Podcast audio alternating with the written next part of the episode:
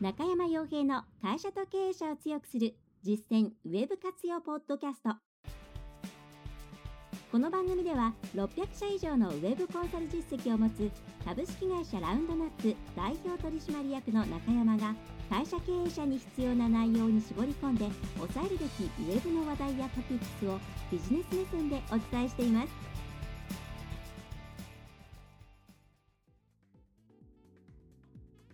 皆さん、えー、こんにちはラウンドナップウェーブコンサルティングの中山ですえー、今回もですね、えー、中小企業、小規模事業者の方々に向けて役に立つ情報をまとめた、えー、ポッドキャスト、えー、YouTube の配信を行っていきたいと思います。えーでは早速ですね、えー、うちが中小企業とか小規模事業者の方々を中心として、まあ、そこを得意として、え、コンサルティングっていうのを行っているわけなんですけれども、まあ、そんな中でですね重要な部分っていうのを毎回ピックアップしてお伝えしています。で今回は、まあ、年末年始も近いということで経営者の方々とかいろんなことを考える時期ではあると思いますしまた事業部の方々もですね、えーまあ、普段の仕事からちょっと離れて、まあ、また別の仕事ができるかもしれませんけれども、えー、いろいろ考える時期だと思うんですね。でそこでうん、ビジネスっていうところで重要になってくる部分の一つについて、まあ、具体的に言うと、えーまあ、強みとか差別化っていうところについて、えー、その考え方を、えー、改めてですね少し、うん、今の時代に合ったものはどういうものなのかっていうことをお伝えできればと思います。はい。えー、すいません。ちょっと喉痛めてしまって、えー、聞き取りづらくなってしまうこともあるかもしれないんですけどもできるだけ 頑張るんで、えー、すみません。多分扁桃腺がですね盛大に腫れていると思います。はい。えー、まあさておきですね。なので一気に話してしまいたいんですけど、まあ、結構これはですねうちがセミナーをやったりとかコンサルティングをやる中でも、えー、お話しすることではあるんですけど結構ですねその例えばホームページを作りましょうとかホームページに限らず営業の何らかを外にお願いしようって思った時にいろいろな会社さんからあの皆さんが中小企業とか小規模事業の皆さんが、えー、聞かれることの一つとしてあの他と違うところは何ですかとか、えー、差別化要因は何ですかとか強みは何ですかとかそういうことを聞かれることが、まあ、それは口頭かもしれないですしあるいはアンケートかもしれないんですけども、えー、あると思うんですね。はいで、えー、これがですね今非常にうんくないなっていうのが端的に今回お伝えしたいところですね。でそれがどういうことかっていうとこのやり方つまり強みを出して、えー、そこで差別化して比較検討してもらってその軸に合った人を取っていこうっていうやり方は、まあ、大体ですねそうですね今が、まあ、まだ2019年なんですけどまあ10年前ぐらいまではまあなんかうまく機能していたと思うんですけれども2010年代2010年代って言い方が面白いですけども、えー、2010年代ぐらいになったらもうですねほぼほぼうん通用するケースが非常に少なくなってきているなという感じです。でそれがどういうことかっていうと、まあ、さらには2000年ぐらいの2000年代と、まあ、2000年代後半と2010年代以降ぐらいで分かれると思うんですけど、えーまあ、まず現状としてなぜそれがうん思考の考え方として良くないかっていうと大体自分たちと同じような商売をやっている会社っていうのは証券内にまあどっかにありでどこも大体似たようなですねその強みみたいなものを出しているんですよ。で、えー、それはなぜかっていうとまず単純にその証券内でホームページを持っていないっていう会社さんが減ってしまってほとんどの会社さんが一応もう持ってます。えー、ホームページっていう形じゃなくても何らかのポータルに登録していたりしてでその中で、えー、皆さんが、まあ、当然自分たちはこうですよっていうことをアピールするようになったわけですね。で、えー、そのため、まあ、実際商売において自分圧倒的に何かこう優れている部分を持っている会社なんていうのはほんの一握りしかないわけで、えー、そういう会社であればまあそこをですねひたすら押し出していってそこでお客さん取っていけばいいんですけれども、まあ、大概ですねそうではなく、まあ、地道にやってきた会社さんっていうのはまあ何て言うんですかね。今までのそのつながりだったりとかまあ、お客さんからすればその満足度として十分だから今までつながってきてくれたよとか、まあ、来店してくれたよとかサービスを使い続けてくれたよとかそういう状況でやってきているケースが、まあ、当たり前ですからそういう中で強みって聞かれた時に改めて他者と、ね、比較した時にあれ自分とこってうーんそんななんか人に言えるような強みってないよねってってなってしまうんですよね。で実際になっちゃうわけなんですでどちらかというと新しく今からホームページ作って営業をこれから頑張っていこうっていうような会社さんに限って、まあ、今までのいろんなご縁とかで割と商売が回ってきたせいもあって、えー、いざその荒波にマーケティングとかセールスをちゃんとそのエリア内で行うっていう荒波に入ってきたあの揉まれようとしている時に、えー、自分たちがいかにですねアピールするポイントが少ないかって気づかされることの方が多いんですね。うん、でそうなった時に、うんまあ、大体ですね、まあ、その支援支援する会社さんも制作会社さんかもしれないし広告代理店さんかもしれないし分かんないですけども大体やり方として方向性として2種類に分かれてしまうケースが多くて。で一つはあまあとは言ってもそこしかないんでそれを押し出していきましょうって言ってまあなんか出していくケースですね。でもう一つがえー、っとですね諦めましょう。他の、えーえー、まあなんていうかあんまりホームページからは期待しないようにしましょう。こんな感じのが多いですね。はい。でまあ諦めましょうの方はもしかしたらじゃあもうあのスピードとか費用お金とかそういうところで攻めていくしかないですねみたいな。早い安い、えー、みたいなところで攻めていくしかないですねみたいなところに安易に落とし込んでいっちゃったりするケースあるわけですね。で、えー、まあ、これ両方ともですね、うんまあ、早い安いに関しては、まあ、もちろんそれを売りにしていく覚悟があってマーケットがそれを受け入れられる状況であればいいんですけれども、まあ、大体厳しいですね小さい企業がやるとしたらそういう仕組みを実は持っていましたっていうケースではない限り新規でそこで攻めていくと、まあ、大体疲弊して、まあ、売上は上がったとしても利益率が非常に低くって、まあ、お給料も上がらないし自分たちもなかなか儲からないしって言って、まあ、廃業しちゃったりするケースの方が多いですね。で、えー、もう一つがその、まあ、それしかないんだから仕方ない。それを書いていきましょうっていう場合は、うん、大体まあ当然比較検討された時にこっちもあっちも同じこと書いてあるからでその残りの要因で比較されて、まあ、それで勝てればいいですけどね、えーまあ、負けてしまえばどうしようもないということで、まあ、脆弱な状態になってしまう。なかなか勝てない状況になってしまうわけです。はい、もうこれはまあ、繰り返しになりますけどよほどなんかのアセットがもそのいろんな資産を持っているような会社でなければまあ大体こうなってしまうのは仕方ないんですよ。あのなんだろうな。ね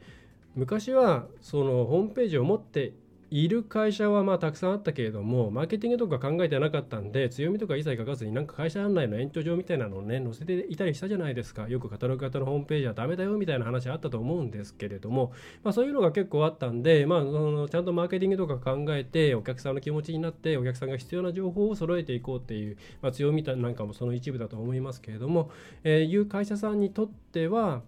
うんまあ、会社はそんな多くなかったので、まあ、割とその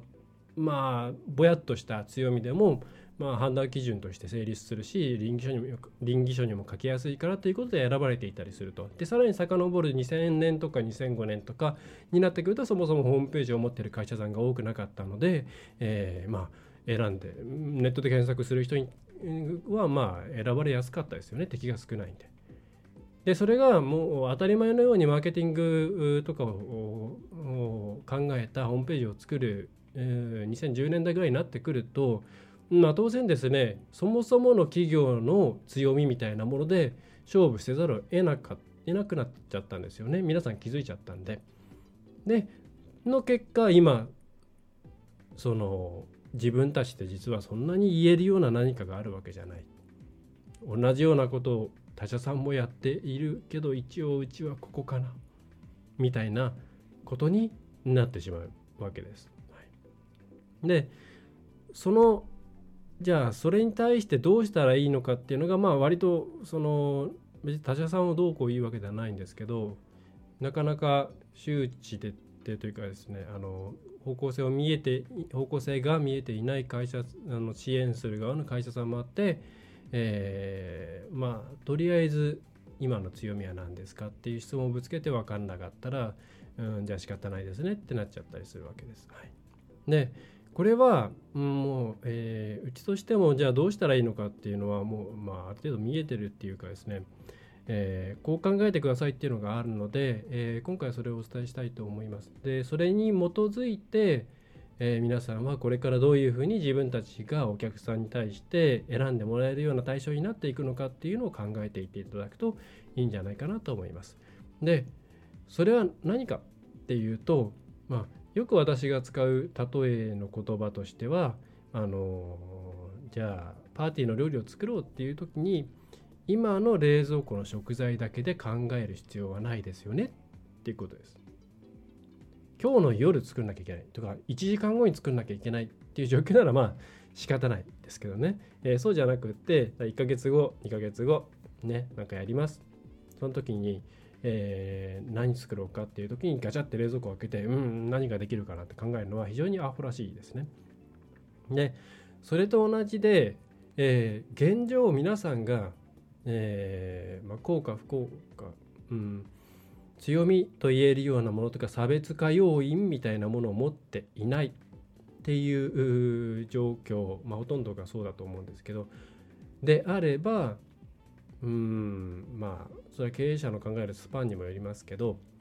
半年とか1年後まあ大体、まあ、中期短期から中期ぐらいですかねに自分たちはこういう強みを持てていたら勝っていけることができるよねっていうものを作り出す、まあ、考えるんですね。すいません。で、えー、当然それは口頭向けなものであってはだダメで実現可能なものでなくてはならない。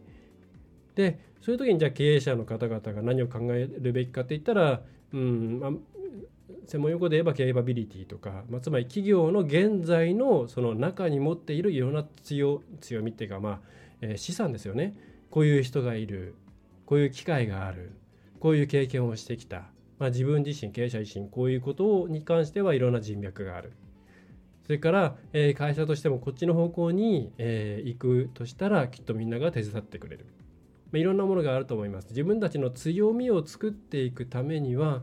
いえー、ために使える資材、まあ、人を資材って呼ぶのも何なんですけど、まあ、分かりやすく言うとそういう資材が何どどんなものがあるのか。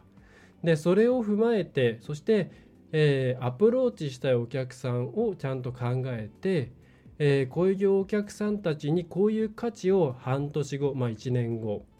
提供したいからだから、えー、これからこういう強みを作っていけるように半年なり1年かけて準備してサービス立ち上げるなりしてあるいは内部の改革をしてとかそういうことをしていこうっていうふうに考えた方がいいです。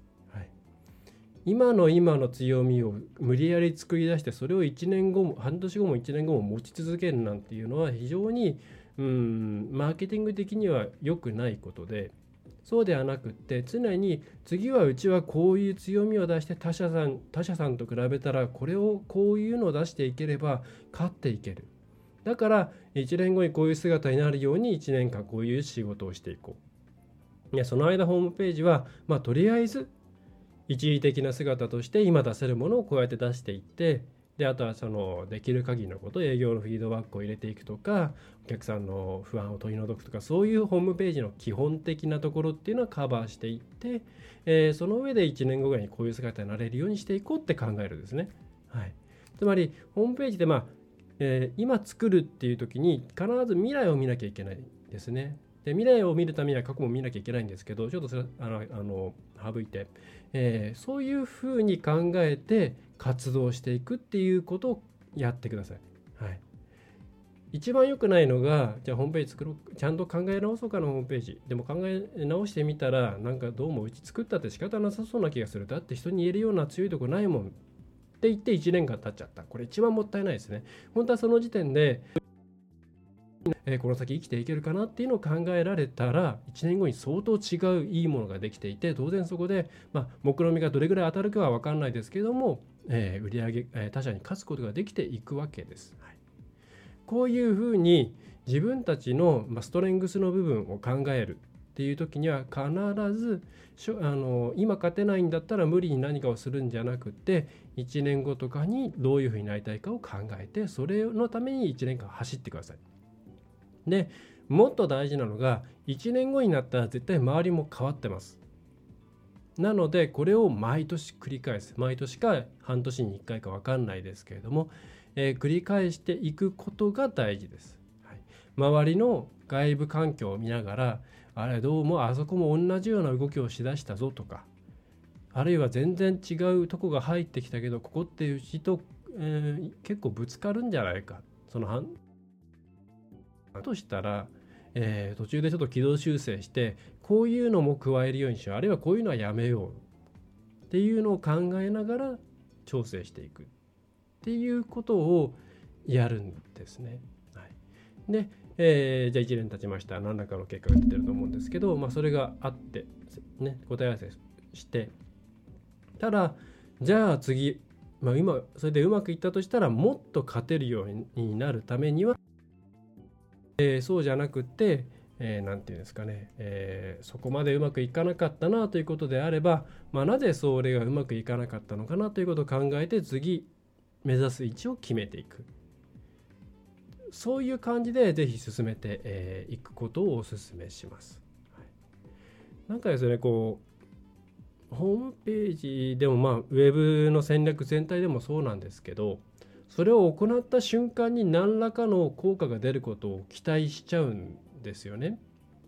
で、えー、まあ既存のホームページの改善っていう形でしかもテクニック論例えば SEO がなんか全然ダメだったとか広告の出し方がボロボロだったとかそういう形であればそこのやり方の改善によって皆さんの価値が100あったのに30しか伝わってないものをまあ100を伝えられるようにすれば当然成果は上がってきますけどそういうケースではなくて、まあ、それなりにちゃんとちゃんとやっているところで、えー、すぐに効果をも成果が上がることを求めるっていうのはなかなか難しいですね。やっぱり、えー、その3ヶ月半年1年ぐらい先を見ながらじっくり皆さんの会社と一緒に、えー、戦略もホームページも育てていくようなイメージを持っていかないと、えー、これからはですねうまくやっていけないと思います。えー、どうやったって一旦皆さんが成功しましたっていうなんかここ頭抜けてんなとか最近あそこにお客さん持ってかれてんなっていうことを周りが気づいたら絶対皆さんのことをベンチマークしベンチマークチェックし始めます、えー、そしたら、えー、同じようなことをですね、えー、コピーしてやってくるんですね。他のところも。あるいはそれを超えられるような何かっていうのを仕掛けてきます。でそれを見越して次の一手次の一手ね、えー、っていうのをまあ、できるだけ早いスパンでぐるぐる回しながら事業を成長させていくっていうのが基本です。なので一番最初の話題に戻るといきなり強みとか、えー、差別化要因を聞かれても、えー、まあ、現状出ないですので、まあ、そういう会社さんはあんまりもしかしたらマーケティングに疎いのかもしれません。えー、でうちの場合もそういう話はもちろんします。で明確にあるケースもあるんで。でそしたらそれを出していけばいいんであるいはお客さんから言われることとしてこういうことがあってっていうのがあの調査してみたらそれは十分それを打ち出した瞬間から効果あるよってこともあるんでそういうケースはもちろんあるんですけどそれにしてもそれがないにしても、えー、1年後じゃあこれさらにどう発展させていくのかっていうのを考えながら一緒に育てていって、まあ、一緒に成長していくような感じをとっています。えー、そうしていかないと多分勝てないです。あのお客さんの、えー、考え方の変化っていうものもどんどん変わっていきますし、また、まあ、悲しいから人口動態っていうものもどんどん変わっていくんで、えー、エリア内の、えー、考え、なんていうんですかね、人口比とかそういうものも、なんだろう、ね、年齢とかも変わっていくんで、5年後、10年後考えたら、えー、今のうちからこっちに業務転換していかなきゃいけないよねっていうこともまで考えなきゃいけないですね。はい。で、まあ、ぜひですね、そういう考え方で、えー強みとか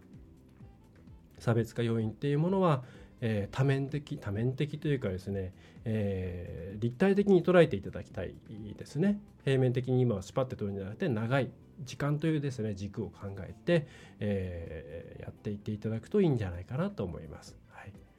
えー、まあ、あとそうですね。で、まあ、そういう時にホームページって便利なんですよね。ウェブもそうですけど。なんでかというと形ができるからですね社内でなんか経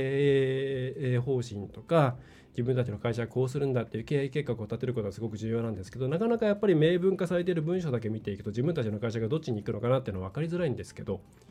ホームページっていう分身を作ってあげることによってホームページっていう形ができるんでそうするとそこを見ることによってああ自分たちの会社っていうのはこっち行って自分たちはこういうことを頑張らなきゃいけないんだなっていうのが分かりやすくなったりしますし、えー、なんでまあ結構ですねそのそういう意味でもホームページってすごくあのそういう作り方をすればすごく便利なんじゃないかなっていうふうに思ってます。はいえー、ということで年末年始ですねこの来年どうするのかなというのを考える時だと思うんですけれども、えー、ホームページをそういうふうに作っちゃったっていう方はですね、えー、ちょっと頭を切り替えてそういう考え方でやっていけるような、えー、体制とか、え、座組を考えていったらいいんじゃないかなというふうに思います。え、それではですね、え、今回の、えー、ポッドキャスト、それから YouTube 配信の方は以上になります。ちょっとね、喉痛いです。すいません。え、お知らせとしては、まだ上がりきってないんですけど、えーと、ずっとずっとやろうと思ってやってなかったんですけど、あの、えー まあ、うちがこうやって、えー、紙の ニュースレターですね。かなり前から出してるんですけど2013んもう5年以上前から出してるんですけど全部自分であの私が書いてるんですけど昔こういうちょっと大きめの A4 版だったのが、まあ、ちょっとあのカバンに入れて途中で読みたいっていう方もいらっしゃるんで、まあ、こういう、えー、英語か。英語のサイズになりました。はい、でこれの、えーと、こっちのデザインに変えた2015か。15年か、えー、からのバックナンバーですね、えー、季節年に4回とか5回とか出していた時期と、まあ、最近みたいにほぼ毎月出している時期あるんですけどそれのバックナンバーを今あの Amazon の Kindle の電子書籍の方で、えー、登録してますあのこのデータをもとにですね、えー、大体、ま、これあのえー、っとですね、まあ、ここれ、こうやって見えるかな。いしょ。まあ、こういう全部書き下ろしなんですけど、えー、7000から1万文字ぐらいですかね。えー、申し込んでいただいた方には毎月、まあ、できできれできた時に郵送してます。無料です、もちろん。はい。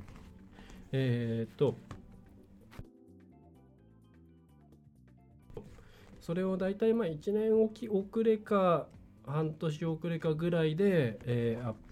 Kindle の方で、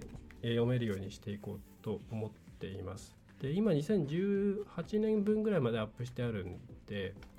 えーまあ、よろしければですね、まあ、昔そんなになんか時代性に縛られないこと書いてるんで、えー、読んでいただけるといいかな。最新号に関してはもちろん登録して、え、くれた方への気持ちっていうのがあるんで、えー、そんなにすぐにアップはしません、まあ、半年遅れとか、え、そんぐらいで、え、アップしていこうと思ってます、え、値段は一応99円です別に儲け儲ける気がお金儲けをする気がないので最小の値段っていうんですかね、はい、それ以下それ以下に設定できないんで。でえっ、ー、とあとあれです、えっ、ー、と読み放題。Kindle Unlimited に登録していればあ全部無料で読めます。はい。まあ、プライム会員の特典になるんですかね。はい。えー、なので、ぜひ、あのもう今の時点で、えー、っと、あります。んで、多分中山洋平で、えっと、Amazon の方を検索していただくと、著者ページとか出てくると思いますし、多分普通にあのリストにも何冊か出てると思います。あの表紙はこれと同じですね。はい。合冊版っていうのが出てるんで、よろしければですね、見ていただけると、特にあのアンリミテッド、読み放題の方は、えー、ただで読めるんで、えー、なんか移動中とか、えー、お正月の暇な時間とかにね、あ昔こいつこんなこと考えてたんだな、みたいな話があるんで、えー、見ていただけると嬉しいです。はい。お知らせそんな感じですかね。あと年末年始にでの e ラーニングですね。ランドラウンドナップウェブえー、ランドラップメソッドか、えー、の申し込みというのが増えてきているんで、えー、動画バーってまとめてみたいっていう方はですね、ぜひ、えー、1ヶ月1000円以下で動画見られるので、えー、ご覧いただければと思います。はいえー、それではですね、えー、最後までお聞きいただきましてありがとうございました。ラウンドラップコンサルティングの中山がお送りいたしました。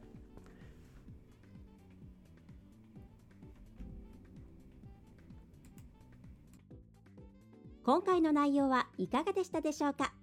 ぜひご質問やご感想をラウンドナップコンサルティングのポッドキャスト質問フォームからお寄せください。お待ちしております。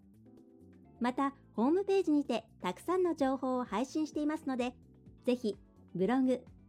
メールマガジン、郵送ニュースレターや各種資料 PDF もご覧ください。この世からウェブを活用できない会社をゼロにするを理念とする株式会社ラウンドナップがお送りいたしました。